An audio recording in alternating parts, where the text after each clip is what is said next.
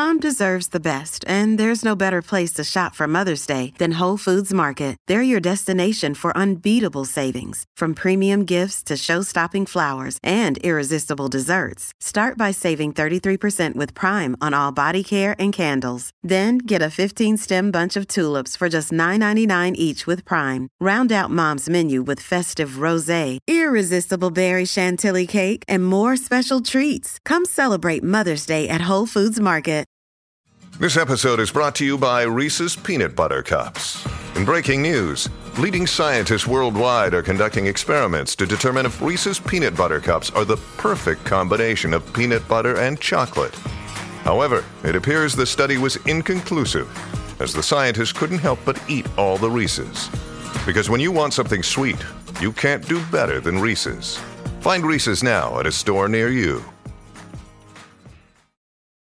Look, Bumble knows you're exhausted by dating. All the must not take yourself too seriously and 6 1 since that matters. And what do I even say other than hey? well, that's why they're introducing an all new Bumble with exciting features to make compatibility easier, starting the chat better, and dating safer. They've changed, so you don't have to. Download the new Bumble now. Hola, esto es New Books Network en español. Bienvenidos a un nuevo episodio del canal de historia de New Books Network en español. Mi nombre es Diana Méndez y en esta ocasión nos acompaña el doctor Federico Martocchi, investigador del Consejo Nacional de Investigaciones Científicas y Técnicas de Argentina y profesor de la Universidad Nacional de La Pampa. Federico es autor de Con los pies en el surco, instituciones estatales y actores de la ciencia agropecuaria en La Pampa entre 1958 y 1983. Obra publicada en 2020 por Prometeo Libros. A lo largo de tres capítulos, este volumen se dedica a explicar la actividad de instituciones educativas y científicas dedicadas a la producción de conocimiento agronómico, siguiendo con gran originalidad el papel de los técnicos que llevaron a cabo su labor con los pies en el surco.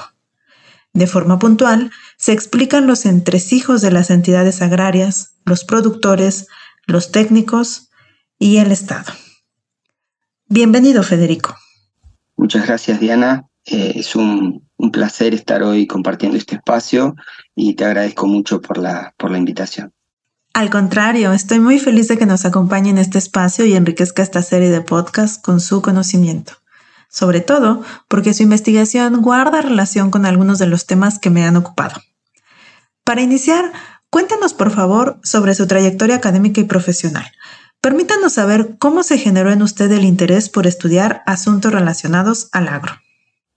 Bueno, eh, yo soy eh,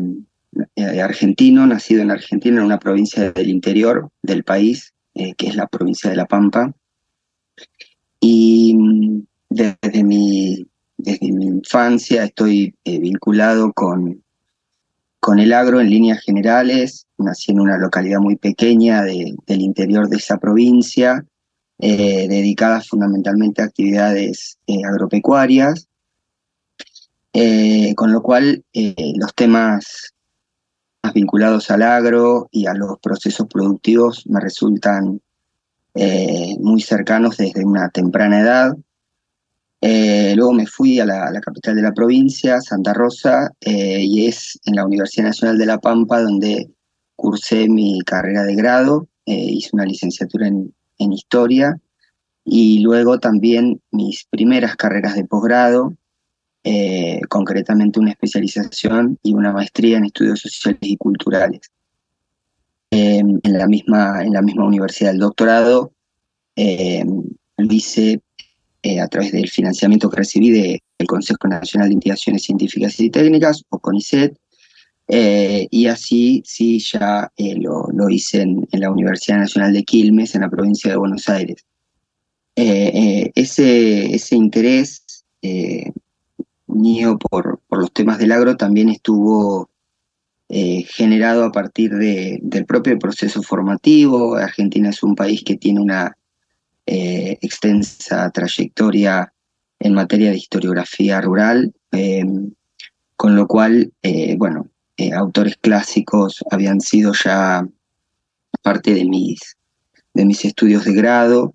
Eh, y en la licenciatura comencé a indagar fundamentalmente en eh, los procesos vinculados con la, experimentación agrícola, fundamentalmente, y la enseñanza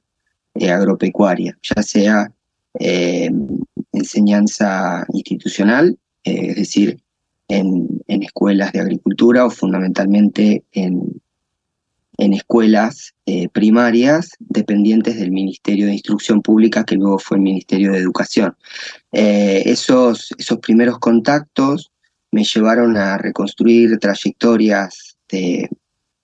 genetistas, ingenieros agrónomos, tanto argentinos como del extranjero,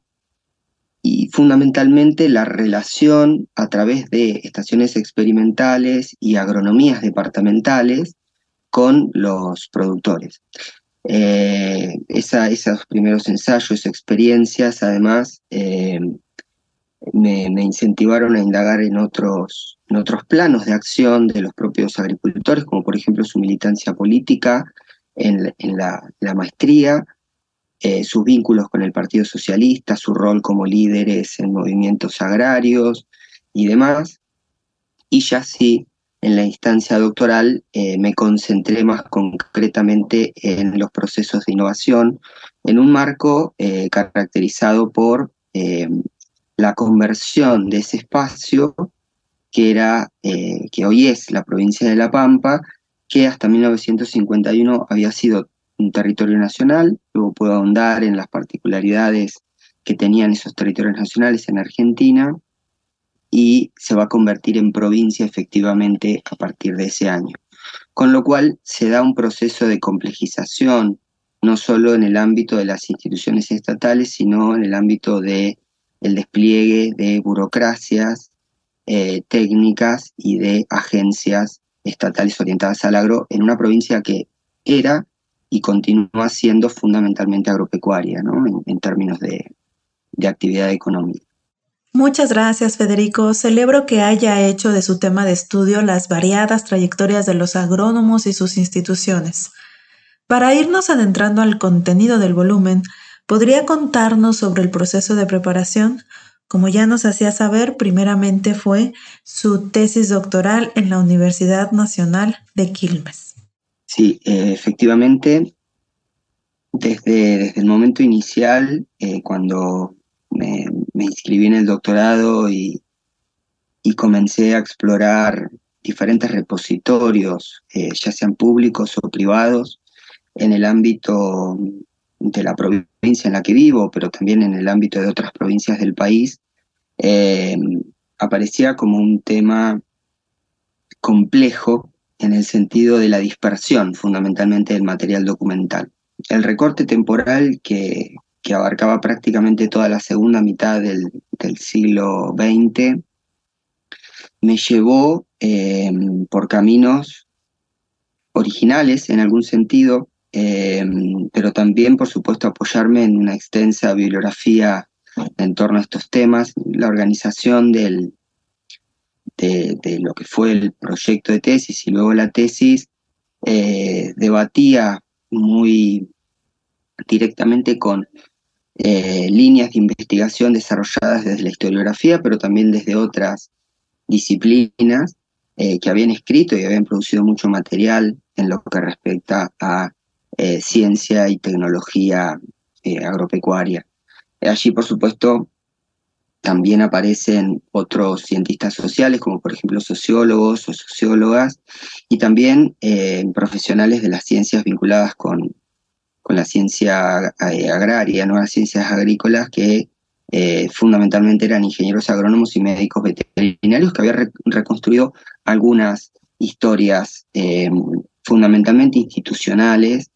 de determinadas facultades o escuelas de agricultura o centros experimentales, pero que sin embargo a veces se quedaban con un recorte documental muy ceñido a los aspectos institucionales, insisto, eh, y que poco dialogaban en materia en materia de eh, producción de conocimiento, en materia de circulación de saberes e incluso en la relación existente entre esas instituciones y el despliegue estatal en Argentina y concretamente en, la provincia de La Pampa. Por supuesto, eh, fue toda una, toda una apuesta eh, revisar centros, centros de investigación en materia agronómica, porque en, muchos casos ni siquiera había eh, archivos ordenados, uno se encontraba con un cúmulo de materiales eh, vinculados con la propia creación de la institución, eh, con las iniciativas en materia de extensión agropecuaria, publicaciones del extranjero, por supuesto, que también leían para, para llevar adelante sus, sus ensayos, sus investigaciones textos de divulgación más amplio, eh, convenios y, otro tipo de, proyectos vinculados con diferentes instancias estatales. Y bueno, al inicio fue eh, bastante difícil ordenar todo ese material eh, y fundamentalmente seleccionar con, qué, con qué quedarnos. de ese modo, bueno, apelando un poco al, al trabajo de, Fritz Ringer, un investigador muy reconocido que se ha especializado en comunidades académicas, eh, en estudio de comunidades académicas en Alemania, en Francia, eh, traté de echar mano a una multiplicidad de, de recursos documentales que iban desde los textos más eh, vinculados con las instituciones y con sus propias iniciativas o experiencias, ensayos, pero también ampliar ese, ese corpus eh, documental me llevó a, privilegiar eh, textos y, documentos oficiales, prensa de circulación local y nacional, autobiografías de algunos personajes claves, algunos escritos particulares publicados en la prensa o en otros espacios de los propios agricultores, así como también testimonios orales, ¿no? De, ya sea de profesionales o de productores, eh, de funcionarios o de extensionistas, ¿sí? un variado perfil, eh, que bueno, me parece que, me permitió avanzar en una línea eh, original en un punto, por el hecho de que eh, apuesta a, pensar eh, la innovación y a pensar el desarrollo de las instituciones, no a partir de la dinámica a veces tan ceñida en los aspectos internos de las escuelas, de los centros experimentales, de las facultades o las universidades, y poder ver cuáles eran esas vinculaciones esas sinergias y también eh, esos conflictos, esas tensiones o esos desentendimientos eh, con el eh, sector productivo. Gracias por compartirnos su experiencia siguiendo las pistas documentales. Mucho ganaríamos con el adecuado ordenamiento de los acervos versados en temas rurales y agrarios. Queda claro que publicar un libro no es una tarea sencilla. Quisiera destacar su agradecimiento a alguien en particular, Considero importante dar espacio a estas cuestiones, por las nuevas propuestas historiográficas parten también de redes de apoyo y afecto. Bueno, esta, eh, Diana, me parece una, una, pregunta muy atinada eh, y previamente me refería un poco más al, a, lo, a lo que implicó tener que desandar esa, eh, diversidad de, archivos documentales para avanzar en el plan de tesis y también en la confección de la, de la, tesis, porque bueno, eh, llevar a cabo eh, la, investigación en una universidad de Buenos Aires para mí implicó entrar en contacto con numerosas y numerosos colegas, algunos de los cuales ya por supuesto conocía, otros que no. el doctorado tenía una particularidad, tiene una particularidad que es un doctorado en ciencias sociales y humanas, eh, con lo cual mi, mi grupo de, trabajo y de cruzadas, seminarios y demás, era un grupo a veces eh, más enfocado en temas históricos, historiográficos, y en otras no tanto, y eso me parece que fue muy útil, ¿no? Eh, yo efectivamente mi tesis en 2007, 2017 eh, y en 2018, eh, a partir de una iniciativa muy, muy valiosa de la Asociación Argentina de Historia Económica, que ya desde hace eh, muchos años tiene un, concurso de tesis doctorales a la, mejor tesis de historia económica y que el premio que gané en esa oportunidad en 2018 implica la publicación de la tesis, ¿no? Entonces, en ese sentido, mi principal reconocimiento en términos de la posibilidad de publicar esta tesis, si no, no hubiera sido eh, posible probablemente, es a la Asociación Argentina de Historia Económica, a todos sus integrantes, por eh, fomentar este, este concurso de tesis doctorales a nivel nacional eh, por apoyar eh, y por supuesto la editorial Prometeo, porque es la, editorial que publica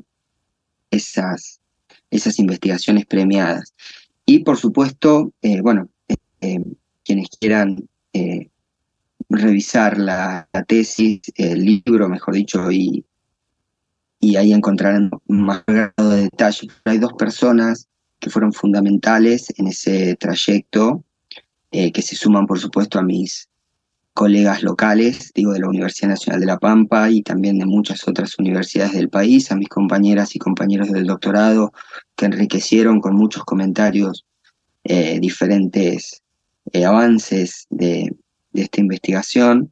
Eh, se cuentan, por supuesto, mi director, el doctor Juan Graciano, de la Universidad Nacional de Quilmes, y la doctora María Silvia Dilicia, de la Universidad Nacional de La Pampa, quienes orientaron como como director y codirectora eh, todas las etapas de este proceso. Eh, y querría destacar una persona más, eh, por esto que, comentaba previamente respecto de la orientación del, doctorado y las características que tuvo para una persona como yo, que venía con una caja de herramientas más bien enfocada en, en saberes de la historia como disciplina como disciplina social, que es un investigador eh, argentino también, Germán, el doctor Germán Soprano, quien me llevó eh, a, hacer, hacerme preguntas eh, respecto de, bueno, cómo mirar, cómo comprender y fundamentalmente cómo explicar el accionar de, de estos actores que yo estaba estudiando. Fundamentalmente me refiero a los eh, técnicos, profesionales, eh, expertos, ¿no? Hay una multiplicidad de categorías, pero efectivamente son ingenieros agrónomos, médicos veterinarios, eh, administradores rurales, peritos ganaderos, entre otros, y desde su formación,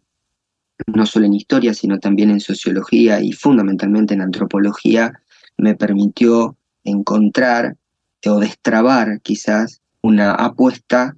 para eh, pensar a los actores a partir de sus propias perspectivas. Luego voy a volver sobre este tema porque me parece que, que impactó mucho en materia metodológica en mi investigación, eh, así que eh, esas serían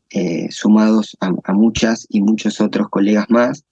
ya sean profesores, pero también compañeras y compañeros del doctorado quienes contribuyeron a enriquecer la investigación y, insisto, sin el apoyo eh, que aún continúa vigente de la Asociación Argentina de Historia Económica, hubiera sido difícil que este libro viera la luz. Maravilloso. Lo felicito por el merecido reconocimiento que recibió en 2018. Me parece estupendo el papel que estas asociaciones tienen para visibilizar las investigaciones resultado de procesos doctorales. Se trata de una función muy noble. Según nos deja saber en la introducción, su libro partió de un asombro sobre la continuidad del carácter imitativo de los agricultores de La Pampa, que lo llevó a preguntarse por la interacción entre las agencias estatales y los agricultores, que en general priorizaban sus vínculos internos. Precisamente, su investigación se dirige a explicar las formas de interacción entre la estructura del Estado y las motivaciones de los pobladores en particular en torno a la organización y desarrollo de instituciones de ciencia y tecnología agropecuaria.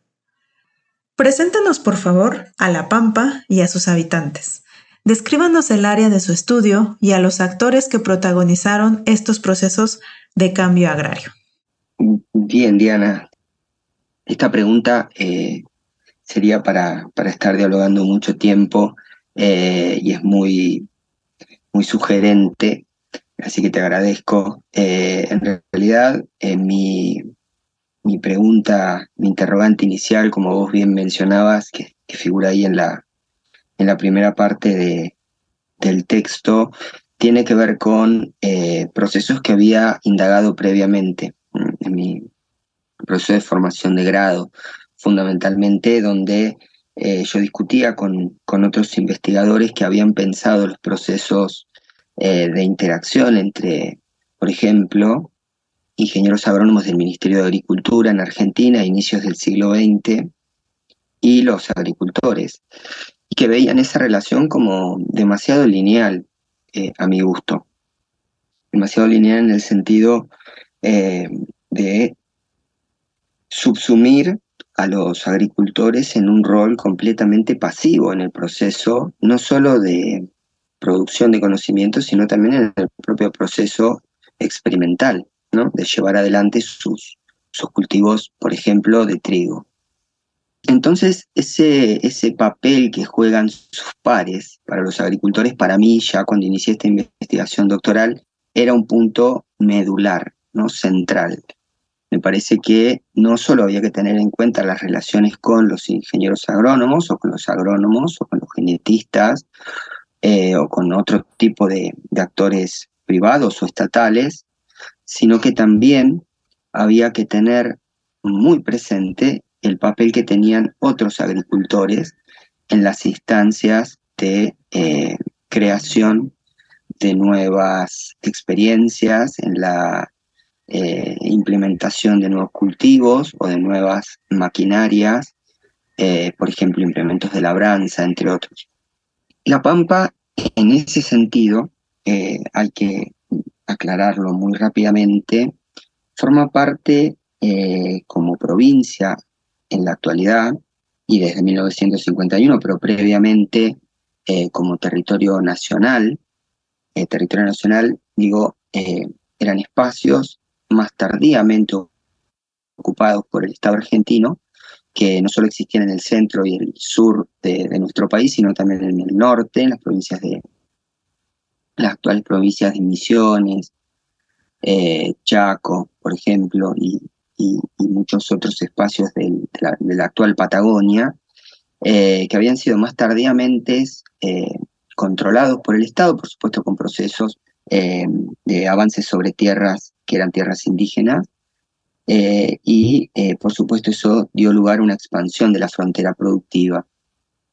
Sin embargo, a pesar de que la Pampa eh, está eh, inserta dentro de lo que se conoce como la región pampeana, es decir, forma parte de las pampas argentinas, eh, si, comparamos la productividad del suelo, las características del régimen pluviométrico, sus condiciones edafológicas y demás, está muy alejada de otros espacios como por ejemplo Buenos Aires o el centro sur de Santa Fe, incluso el sur de la provincia de Córdoba, ¿no? La Pampa es una provincia que en ese sentido se encuentra en las márgenes de la región pampeana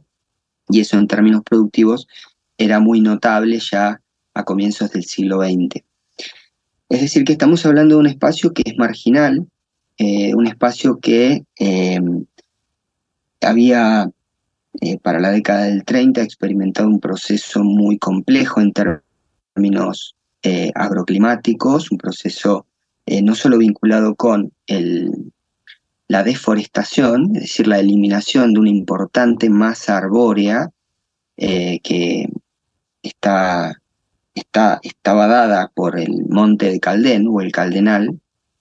que había sido en parte eliminado no solo para explotar la madera como recurso, sino también para poner las tierras en producción. Es decir, eh, desmontar para luego eh, sembrar. Ese proceso sumado eh, al descenso del régimen de lluvias, estamos hablando de una zona que eh, aproximadamente recibe en, el este de la provincia de La Pampa unos 500, entre 500 y 600 milímetros anuales. Con lo cual la agricultura de secano era viable, pero no hacia el oeste. ¿sí? A medida que avanzamos hacia el oeste de la provincia de La Pampa, esa cantidad de, milímetros desciende. Eh, ahora bien, eh, ese espacio se pobló rápidamente a fines del siglo XIX pero para la década del 30 y fundamentalmente en las décadas del 40 y 50, es decir, momentos antes del, de que yo eh, tomara este espacio como objeto de estudio en los años 50, eh, había experimentado no solo la crisis agroclimática, eh, y la pérdida de la masa arbórea que mencionaba, sino también un intenso proceso erosivo que por supuesto impactó en términos económicos, pero también en términos demográficos, con lo cual La Pampa pierde población. Para la década de 1950, em, la provincia recientemente convertida en un estado autónomo tenía poco más de 160, 170 mil habitantes, cifra que eh, para la década de 1980, cuando yo concluyo el análisis en este, de, este libro, em, tenía un poco más de 200.000 habitantes, con lo cual el crecimiento demográfico había sido muy, muy escaso. Eso, por supuesto, eh, motivó el interés del Estado, eh, también el interés de algunos actores privados concretos, por no solo formar recursos humanos orientados al agro, sino también resolver algunas de las principales problemáticas derivadas de la crisis agroclimática y especialmente del proceso erosivo, que si bien tenía como epicentro eh, el centro norte de la provincia de La Pampa, eh, no era exclusivo de, esa provincia. Es decir, el análisis que yo trato de enfocar desde una perspectiva regional en el libro es efectivamente un problema eh, regional de la época, porque afectaba también el sur de la provincia de Córdoba, el este de la provincia de San Luis y buena parte del oeste de la provincia de Buenos Aires. ¿no? Es decir, era un problema que eh, estaba en el centro del interés de las autoridades y de los especialistas en temas agropecuarios en los años 50, 60, 70 y eh, en diversas provincias del país, con lo cual, por supuesto, esto también se convirtió en un grave problema eh, a, incorporar en las agendas de gobierno para el, para el Estado Nacional. Y con esto eh, finalizo, eh, la provincia de La Pampa, a pesar de las iniciativas para no solo frenar la pérdida de población en esas décadas, sino también para eh, complejizar la estructura económica y pasar de una economía fundamentalmente agropecuaria a una economía industrial, eh, bueno, experimentó varias limitaciones en ese sentido y las experiencias de industrialización fueron bastante eh, poco alentadoras, incluso teniendo en cuenta los proyectos y los planes que se llevaron adelante desde el Estado provincial fundamentalmente. Muchas gracias. Ha dibujado con detalle a La Pampa, algo muy valioso para quienes no hemos tenido la oportunidad de visitarla, aunque esperamos hacerlo en el futuro. Siguiendo estos temas, ¿podría contarnos cuál fue el alineamiento entre la generación de saberes y conocimientos con la formación de recursos humanos? ¿De qué tipo fueron los vínculos entre la promoción a la investigación y la enseñanza?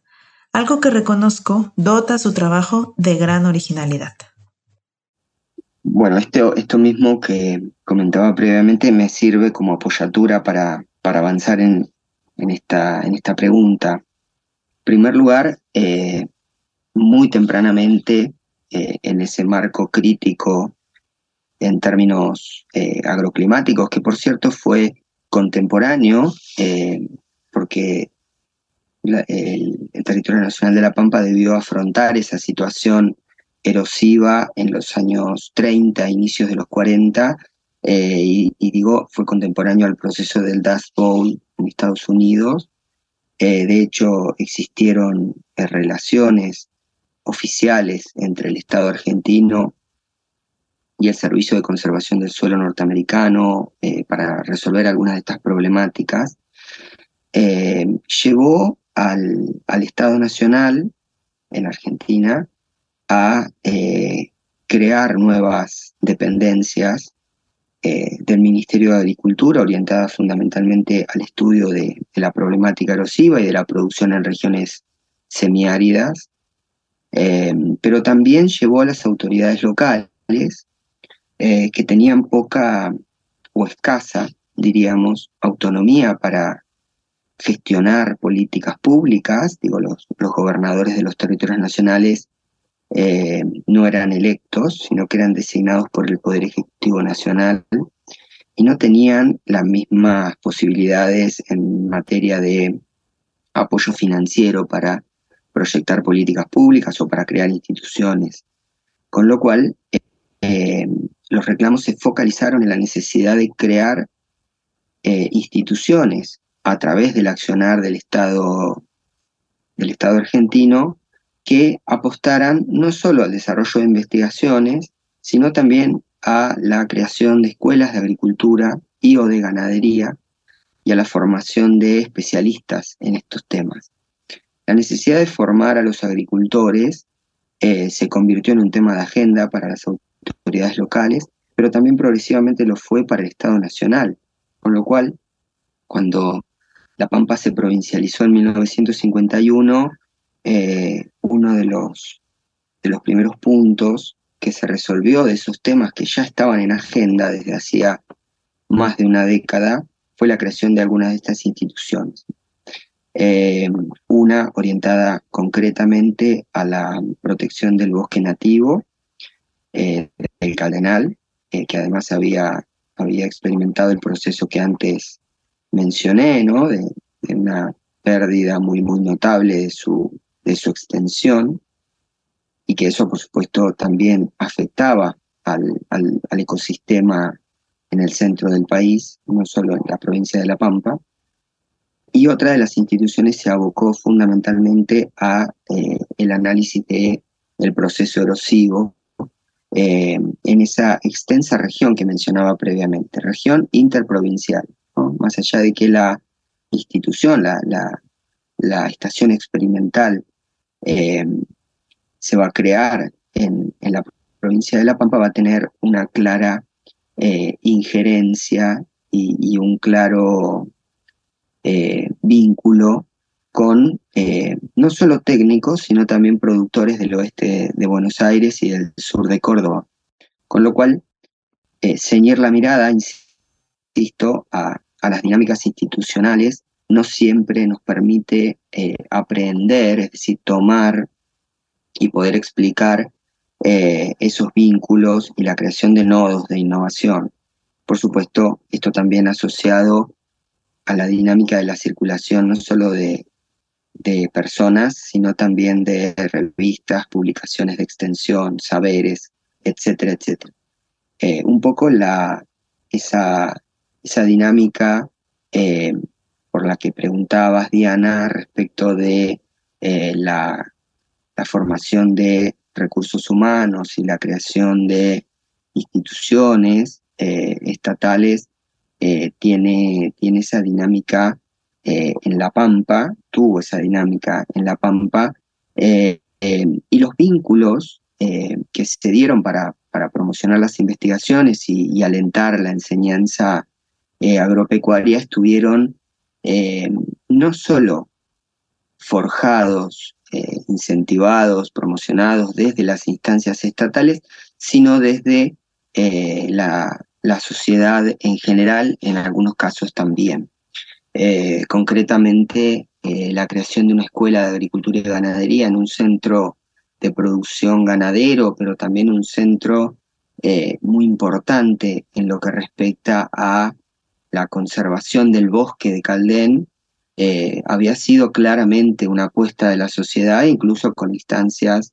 eh, de peticiones y reclamos al gobierno nacional para crear esa institución y tratar de eh, comenzar a resolver algunos de los problemas que experimentaban no solo los productores, sino los pobladores de esa zona. En ese sentido, si bien estas primeras eh, instituciones rápidamente creadas luego de la provincialización van a ser claves porque fueron las que se crearon inicialmente en un eh, espacio que había sido eh, convertido en un estado autónomo hacía muy poco tiempo, también persistieron a lo largo de esa década de los años, de la década del 50, y sin lugar a duda el punto más importante en esa, en, esa materia tiene que ver con la creación de la Facultad de Agronomía de la Universidad Provincial de La Pampa. Esa, esa facultad, además, eh, tuvo eh,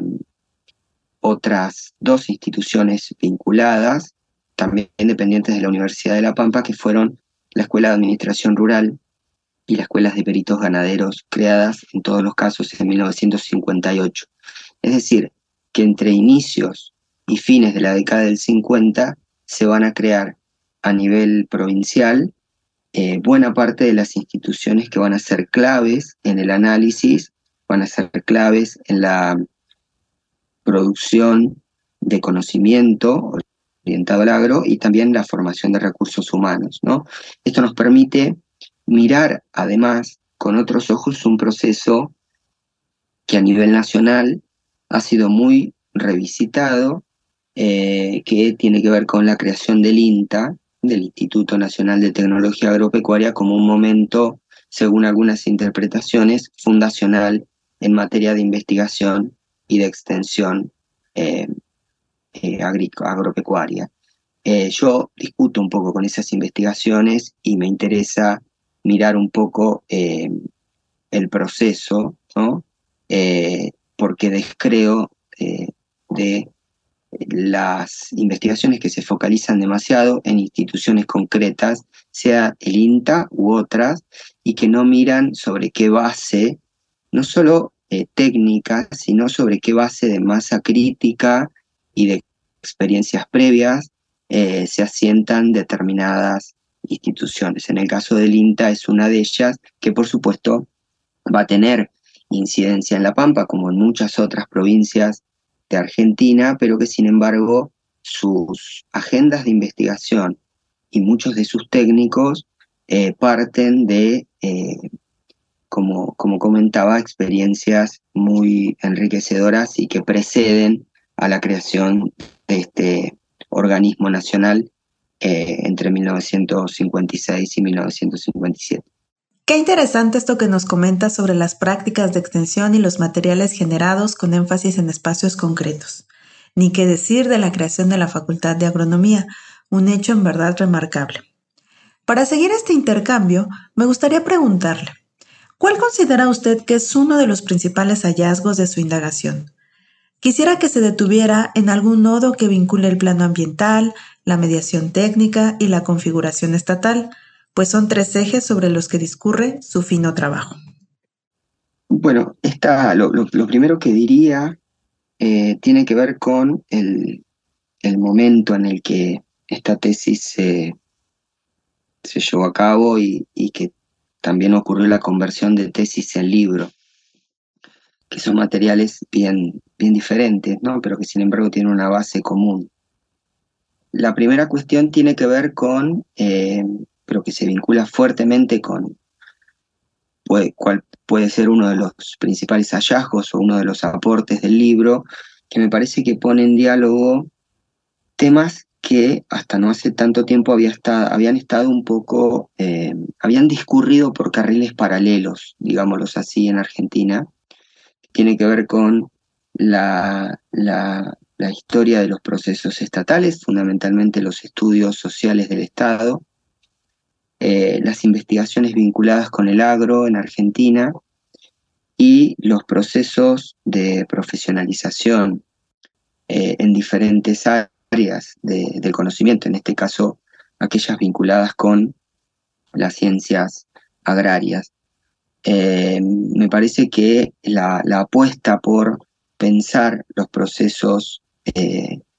vinculados con la ciencia y la tecnología agropecuaria no se pueden desvincular de los procesos de conformación de estatidad y de instituciones estatales, con lo cual ahí me parece que poner en diálogo, o al menos el intento de poner en diálogo estas cuestiones, puede, puede resultar eh, interesante. Y mm, la otra cuestión eh, que querría destacar tiene que ver con pensar eh, los procesos de innovación a partir de una apuesta que pretende comprenderlos necesariamente a través de la interacción. ¿no? Los procesos interactivos me parece que son claves para eh, pensar los procesos de innovación eh, y por eso esta insistencia en articular, en pasar a nivel analítico de los, eh, del plano institucional a el plano de los actores y viceversa, ¿no? y articular entre el accionar de instituciones científico-técnicas de autoridades eh, gubernamentales, pero también de actores privados y de productores agropecuarios concretos, con nombre y apellido, ¿no? Me parece que eso es, es muy importante. Y bueno, eh, finalmente esta, esta cuestión que, que marcabas respecto del vínculo entre los procesos ambientales, eh, los, el accionar técnico y la configuración estatal, eh, en Argentina se da muy fuertemente eh, el desarrollo de estos estudios sociales del Estado, como comentaba a inicios del siglo XXI, con un diálogo muy fructífero, me parece, me parece con la, sociología norteamericana y también con la sociología francesa, eh, y que eso impacta en términos de los análisis de las ciencias sociales en Argentina. Yo hice mi, paso de, del proceso de, de la aprobación de mi carrera de maestría y, del doctorado en ese curso, donde se publicaron muchísimos libros colectivos, pero también individuales en torno a estos temas. Y sin embargo, lo que yo advertía, que me llamaba la atención, es que muchos de los saberes eh, estatales, del despliegue de agencias, y de burocracias estatales se enfocaban en, otros, en otras áreas del conocimiento que podían ser eh, la medicina, eh, la, el derecho, la economía, la estadística, eh, entre otras, y sin embargo las ciencias agrarias estaban como menos atendidas. Por lo tanto, me parecía que era muy relevante en una provincia como La Pampa, que había sido provincializada, valga la redundancia, en 1951, tomar en cuenta cuáles eran los temas de agenda y cuáles eran las principales instituciones a las que apostaban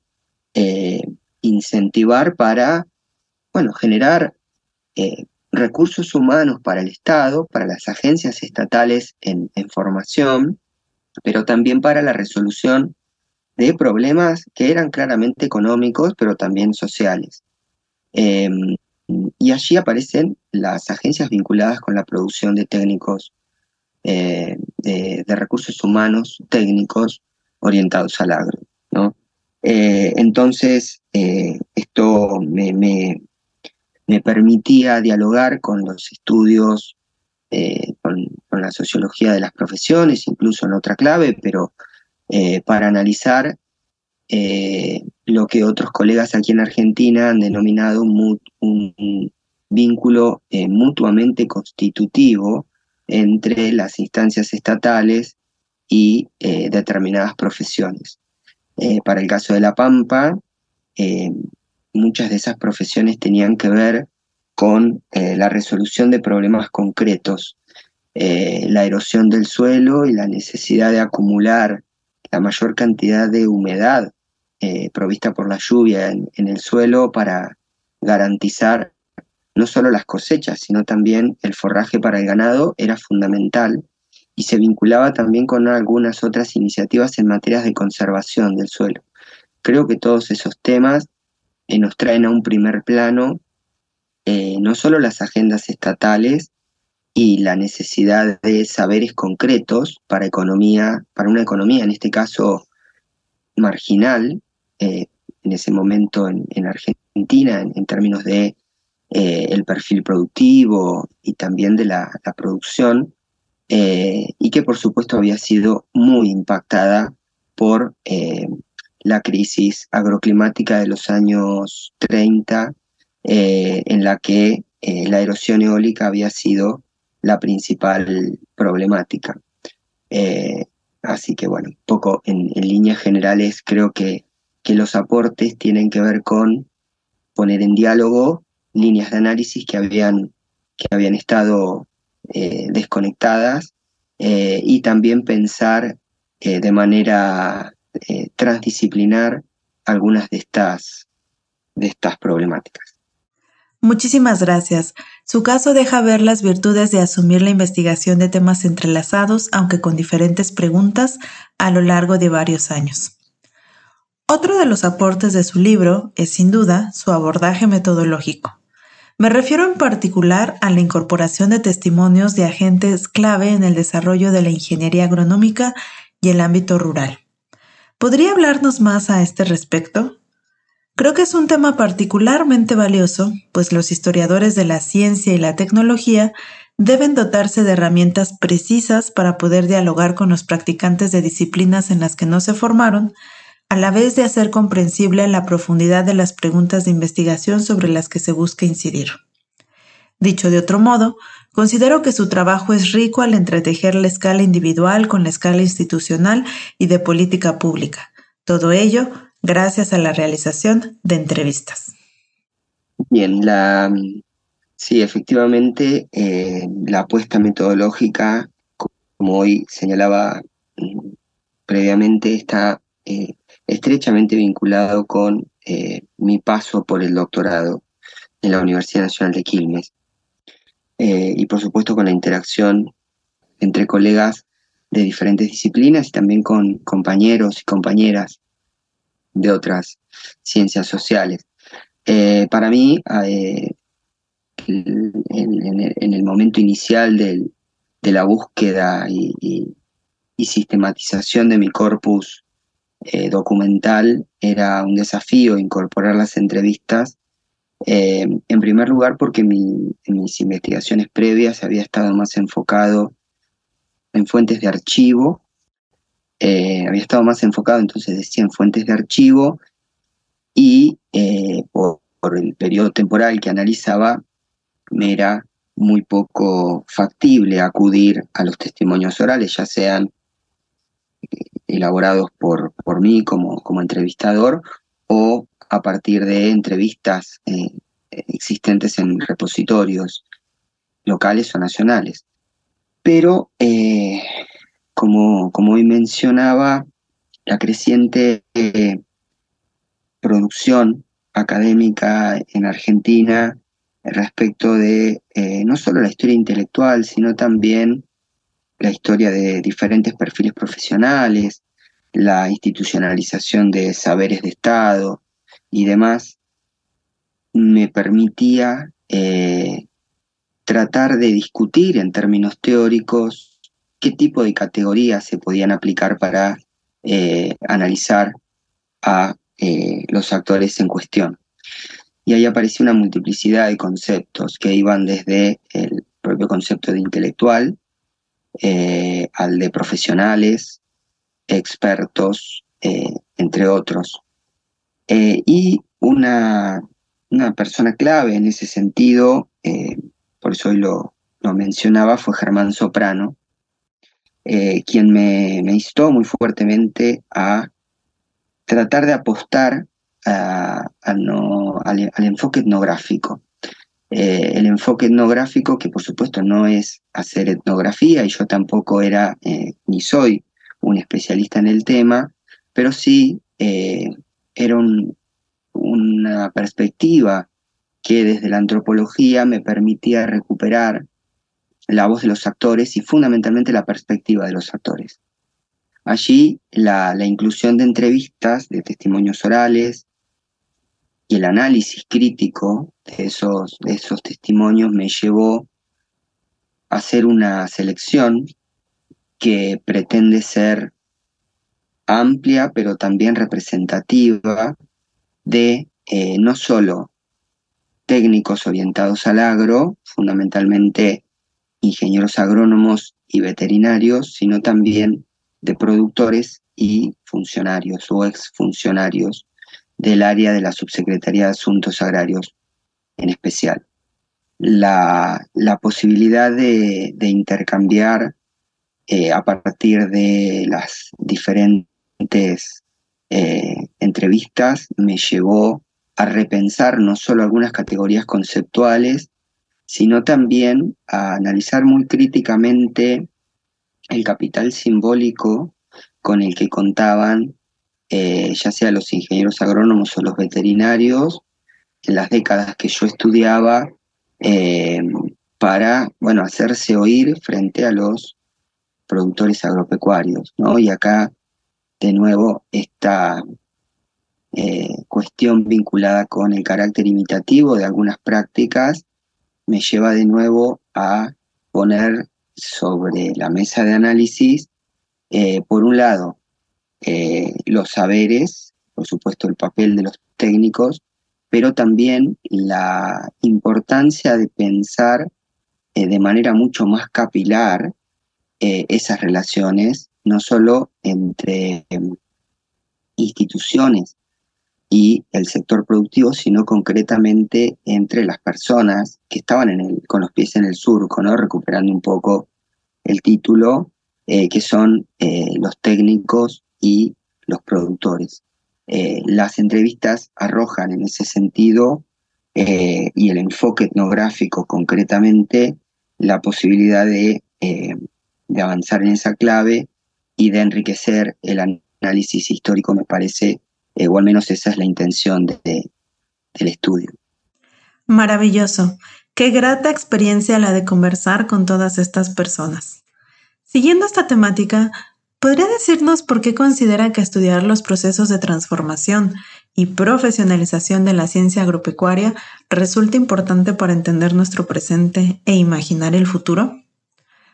A bote pronto uno podría pensar que la primacía de la agronomía es incuestionable al tratarse de uno de los campos del saber dedicado a la producción eficiente de nuestros alimentos. Pero en sociedades como la argentina o la mexicana, el tema entraña cuestiones complejas sobre la configuración estatal y la conformación regional.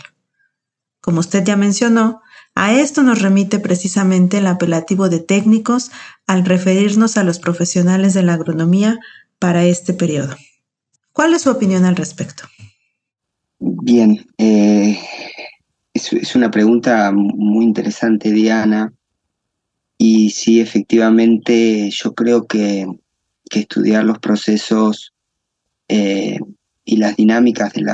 de la profesionalización y la institucionalización de las ciencias agropecuarias eh, es clave para, para, explicar determinadas sociedades, para explicar eh, determinadas posiciones políticas incluso, y también para pensar el futuro de nuestro planeta, ¿no? Eh, creo que a pesar de que, por ejemplo, eh, como mencionaba previamente en Argentina, las investigaciones enfocadas en esos procesos de profesionalización eh, de, personas o de recursos humanos que se especializan en, en estos temas es menor en términos de publicaciones, aparición de papers eh, y de artículos en revistas científicas y demás, creo que eh, es un eh, enorme área potencial porque invita a la, a la lectura crítica de algunos de estos procesos, pero también a la,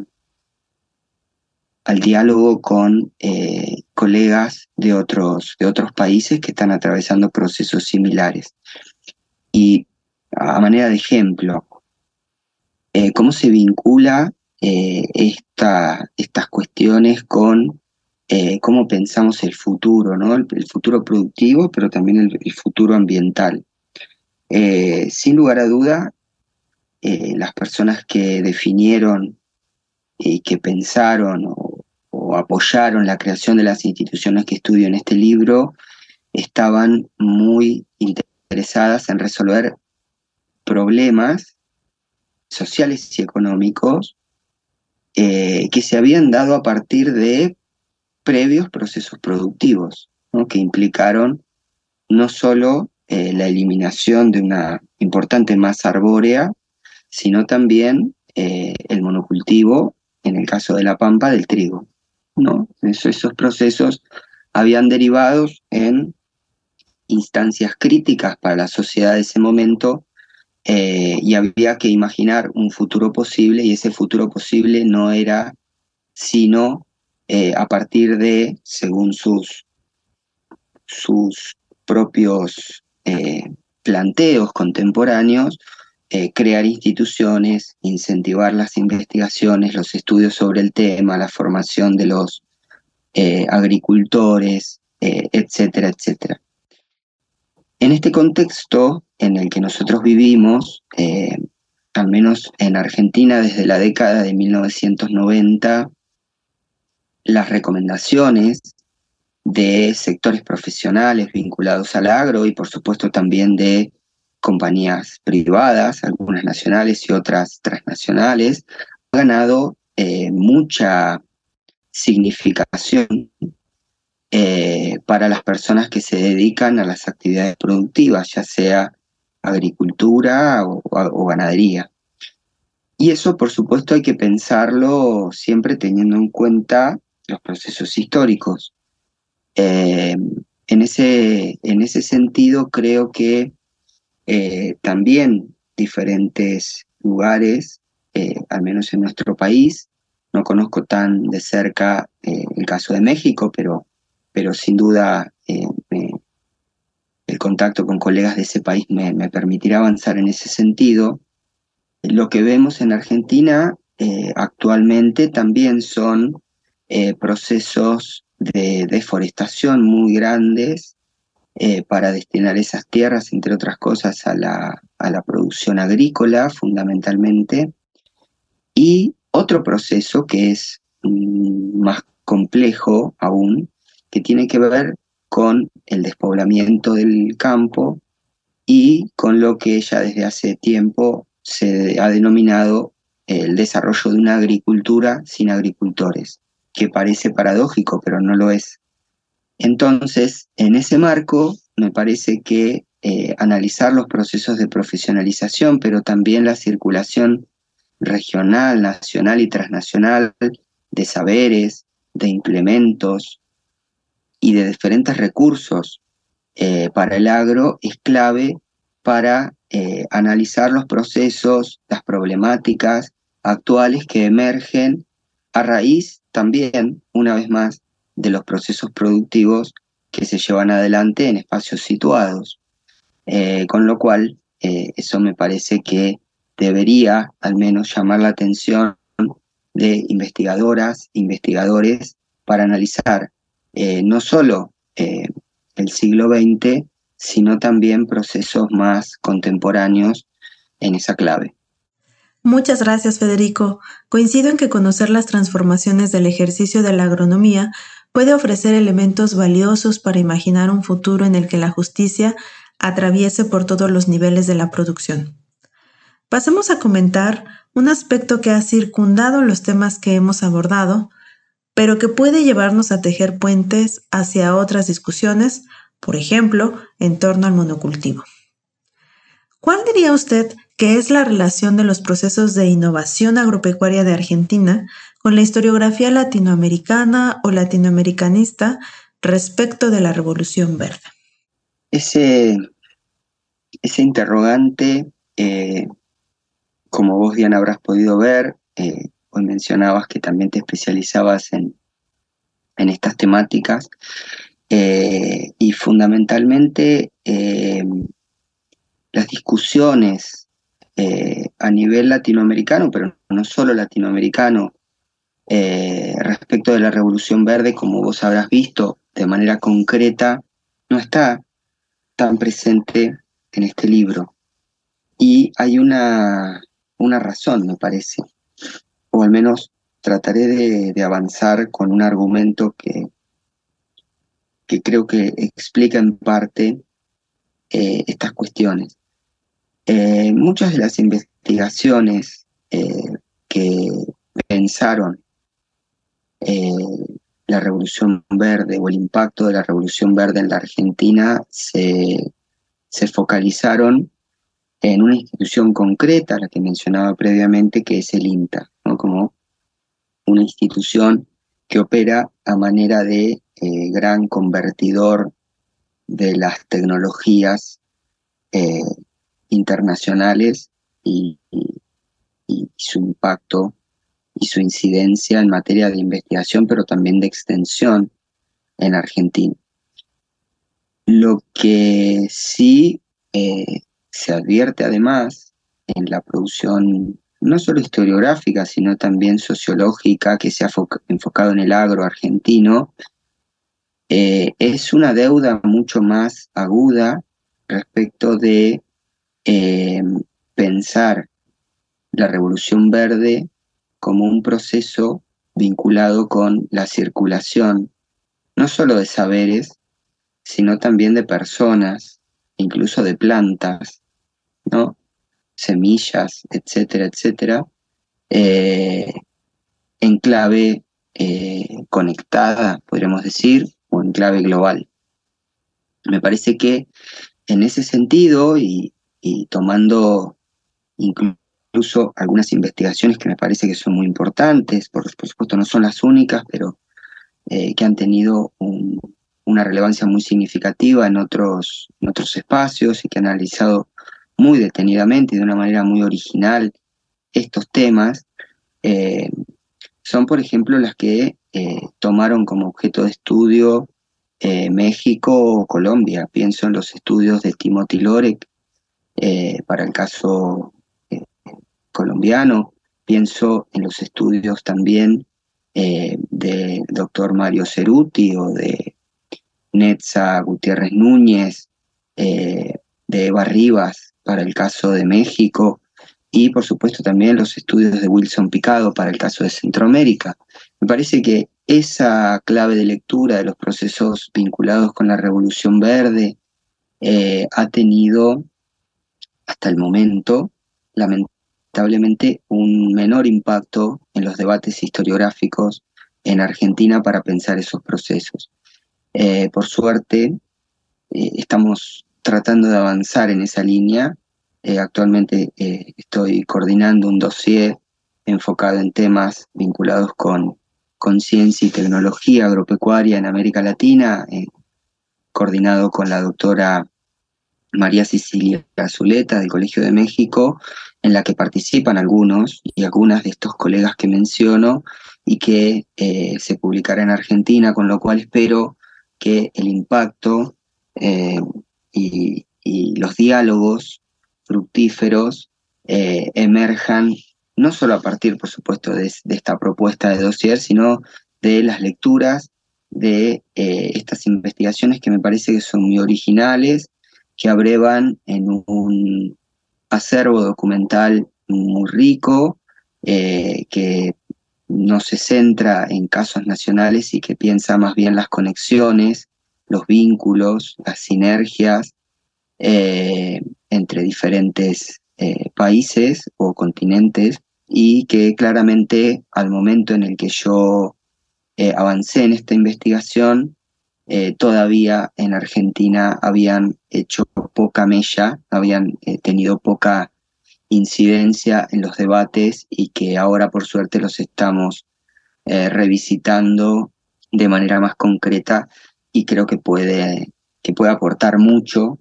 esa clave de lectura de los procesos de la Revolución Verde eh, para el caso de la historiografía argentina. Qué buena noticia saber que está en proceso de preparación un dossier que procura abrir diálogo entre especialistas de Argentina y otros países de América Latina, más aún a partir del estudio de las conexiones e intercambios. Entre los nombres que menciona se cuenta a grandes estudiosos de la temática, así que estaremos muy pendientes sobre su publicación. Enhorabuena por esta iniciativa. Para avivar el interés de nuestros escuchas, ¿Podría decirnos cuál fue el apartado que más disfrutó redactar del libro que hoy comentamos? Bueno, en realidad los, los procesos de escritura de las tesis, eh, como todas las personas que han escrito una tesis, siempre son complejos, eh, arduos, eh, pero fundamentalmente de la conversión de la tesis en libro, dos de las partes que más, que más me, gustó retomar y, y, reescribir en algunos casos fueron la introducción y el primer capítulo. El primer capítulo, eh, no solo porque el jurado de la tesis había tenido muy buenos comentarios para afinar la mirada en algún punto, sino también porque había sido un capítulo muy dialogado eh, en uno de los últimos seminarios de mi doctorado, donde tuve el privilegio de interactuar con colegas de mucho prestigio, pero también con especialistas en estos temas que leyeron mis avances y, los discutieron y por supuesto con mis compañeras y compañeros del doctorado, algunos de los cuales se especializaban en temas vinculados con el agro. Eh, así que, bueno, eh, esos, esos dos eh, apartados del libro, sería la introducción y el primer capítulo, me parece que, que fueron los que más disfruté. Pero fundamentalmente porque estoy convencido de que la producción de conocimiento es un proceso colectivo y siempre que interactuemos y pongamos nuestras ideas a dialogar y a prueba, según la opinión de, otras personas, colegas y, especialistas, eh, vamos a tener productos mucho más ricos. Así que me parece que esos fueron los que más he disfrutado. Muchas gracias por compartirnos su experiencia. No es sencillo animarse a participar en seminarios compartiendo inéditos, pero es muy valioso para el desarrollo de las tesis tal como nos lo deja saber. Para concluir nuestra entrevista, quisiera pedirle que nos cuente sobre sus proyectos en curso. Algo ya nos adelantó con el dossier que se encuentra en proceso de preparación. Pero más allá de esta pieza, ¿qué se encuentra investigando? Bueno, sí, efectivamente eh, ese, ese dossier que estamos coordinando con la doctora Zuleta es una apuesta por eh, incentivar la circulación de este tipo de, investigaciones y de abordajes eh, en nuestro país, en, una revista en la que tengo el, honor de, participar como integrante del comité editor, que es la revista Quinto Sol, de la Universidad Nacional de La Pampa. y bueno, eh, ojalá llegue a buen puerto esa, esa iniciativa y el año que viene se concrete esa publicación. Eh, hay colegas de diferentes países, de, de, bueno, de Centroamérica, de Costa Rica, de México, de Brasil, de Chile, de Uruguay y también de Argentina. Y con colegas de, Argentina también estoy eh, avanzando en una eh, compilación, eh, coordinándola, que apuesta a analizar en clave regional determinados procesos eh, vinculados con, con, la dinámica rural entre los siglos XX y XXI. eso en, sentido colectivo, con, con, muchos colegas, y particularmente más eh, en soledad, pero no tanto, eh, me encuentro eh, también trabajando en un libro que se publicará en una colección aquí en Argentina y que focaliza en el periodo que va aproximadamente entre la década de 1930 y 1955 eh, este último año eh, clave en, nuestro país porque se da el derrocamiento, eh, el golpe de Estado que, que, derroca y termina con la, con la gestión de Juan Domingo Perón como presidente de la nación. Entonces, la idea de ese libro es, a partir de algunas preguntas que me parece que son muy valiosas, desde planteadas ya desde hace tiempo, tiempo desde la historia ambiental pensar procesos vinculados con la dinámica productiva, y más concretamente con eh, iniciativas conservacionistas, ya sea en materia eh, de suelos, pero también en materia de conservación de los bosques.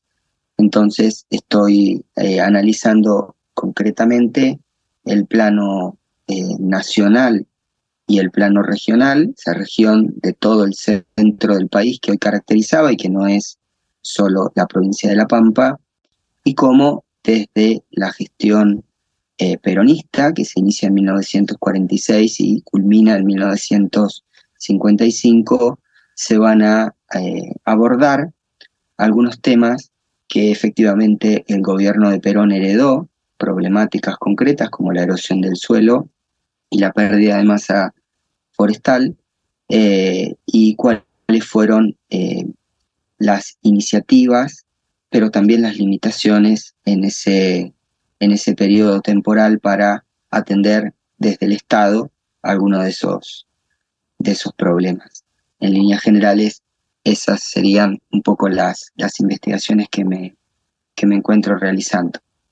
Muchísimas gracias, Federico. He disfrutado nuestra conversación. Le deseamos mucho éxito en la realización de sus proyectos colectivos e individuales. Aprecio en verdad la gentileza con la que ha respondido a mis interrogantes. Estoy segura de que su conocimiento y sensibilidad por el tema animará a que nuevos lectores se acerquen a este volumen, además de que todos tenemos en mente a Argentina gracias al Mundial. A quienes nos escuchan les agradezco su atención y hasta la próxima. Bien, Diana, muchísimas gracias. Eh, yo solo quería eh, reiterar mi agradecimiento eh, para vos por esta excelente, excelente iniciativa para, para difundir eh, diferentes investigaciones. te agradezco también las felicitaciones por, por el campeonato. Hoy acá en Argentina es un día muy especial y, y bueno, ojalá también permanezcamos en contacto y estas eh, conversaciones se multipliquen con vos y muchos y muchas y otras colegas de, diferentes lugares de, de América Latina. Gracias por escuchar New Books Network en español.